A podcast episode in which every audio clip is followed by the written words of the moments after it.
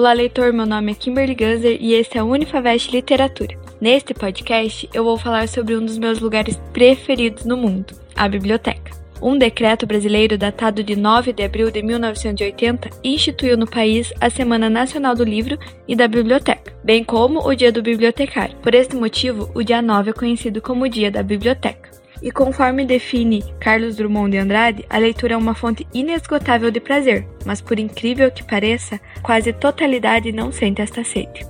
Além de ser muito importante culturalmente, é comprovado que o hábito da leitura causa bem-estar mental. E estudos recentes mostram que o processo de imaginação que as pessoas fazem quando leem um livro é bem diferente daquele gerado por um filme ou por uma série, por exemplo. Então é por isso que existem tratamentos de saúde feitos com biblioterapia, achei incrível, né? Os livros são importantes tanto para a formação cultural como a formação de uma pessoa como cidadã, porque é na biblioteca, em meio a todos os livros, que um mundo diferente é descoberto, por crianças, adolescentes e adultos.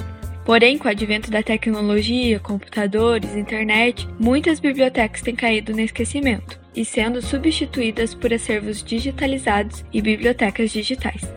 Mas será mesmo que a biblioteca vai cair no esquecimento? Olha, eu espero que não. Vocês já conhecem a biblioteca da faculdade? Tá, acho que a maioria dos estudantes já foi lá, né? Vou reformular a minha pergunta. Você já explorou a biblioteca da faculdade? Lá é possível encontrar um mundo de conteúdos. Lá tem de tudo mesmo. E a minha época preferida de ir na biblioteca é o Natal, porque eles montam uma árvore de livros que é linda, perfeita. Queria ela na minha casa. Se você é um leitor e nunca foi explorar a biblioteca da faculdade, depois do isolamento você já pode marcar esse rolê. E se você ainda não é um leitor, é um bom momento para se tornar um. Hoje em dia, como todo mundo sabe, o mundo está a um clique no computador e sem precisar sair de casa. Para o momento que a gente está vivendo, essa comodidade é ótima, né? Só que a internet não substitui o prazer pela pesquisa de livros, muito menos substitui o clima de estar dentro de uma biblioteca rodeada de livros. E ainda não são todos os livros e informações que podem ser encontrados na internet. Por isso mesmo é importante frequentar esses espaços. Eu vou contar para vocês um pouquinho como o fato de eu frequentar bibliotecas ajudou muito na minha leitura.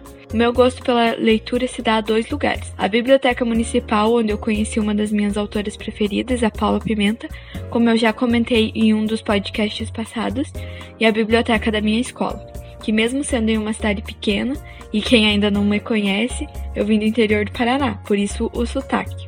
A biblioteca da minha escola tinha muitos livros bons, e como eu virei muito amiga da bibliotecária, ela ainda me contava quando chegava livro novo. Se você tá escutando esse podcast, um beijo para você, ou se um dia você escutar na vida, você era incrível. E ela me ajudava a procurar os livros nas estantes e a gente virou muito amiga de livros mesmo a minha primeira amiga literária. Bom, eu espero que eu tenha te convencido a ir até uma biblioteca assim que seja possível. E aliás, tem uma coisa nas bibliotecas que eu amo, que é o cheiro de livro. Será que eu tô ficando louca? Eu espero que não. Então eu fico por aqui, feliz dia da biblioteca para todo mundo que ama uma e todos aqueles que um dia vão amar também. Não esquece de nos seguir nas nossas redes sociais para ficar por dentro de outros assuntos. Tem o Facebook, o Instagram, o Twitter e você também pode ouvir os nossos outros podcasts no Unifavest Play no Spotify. Até mais, Unifavest. Juntos somos mais fortes.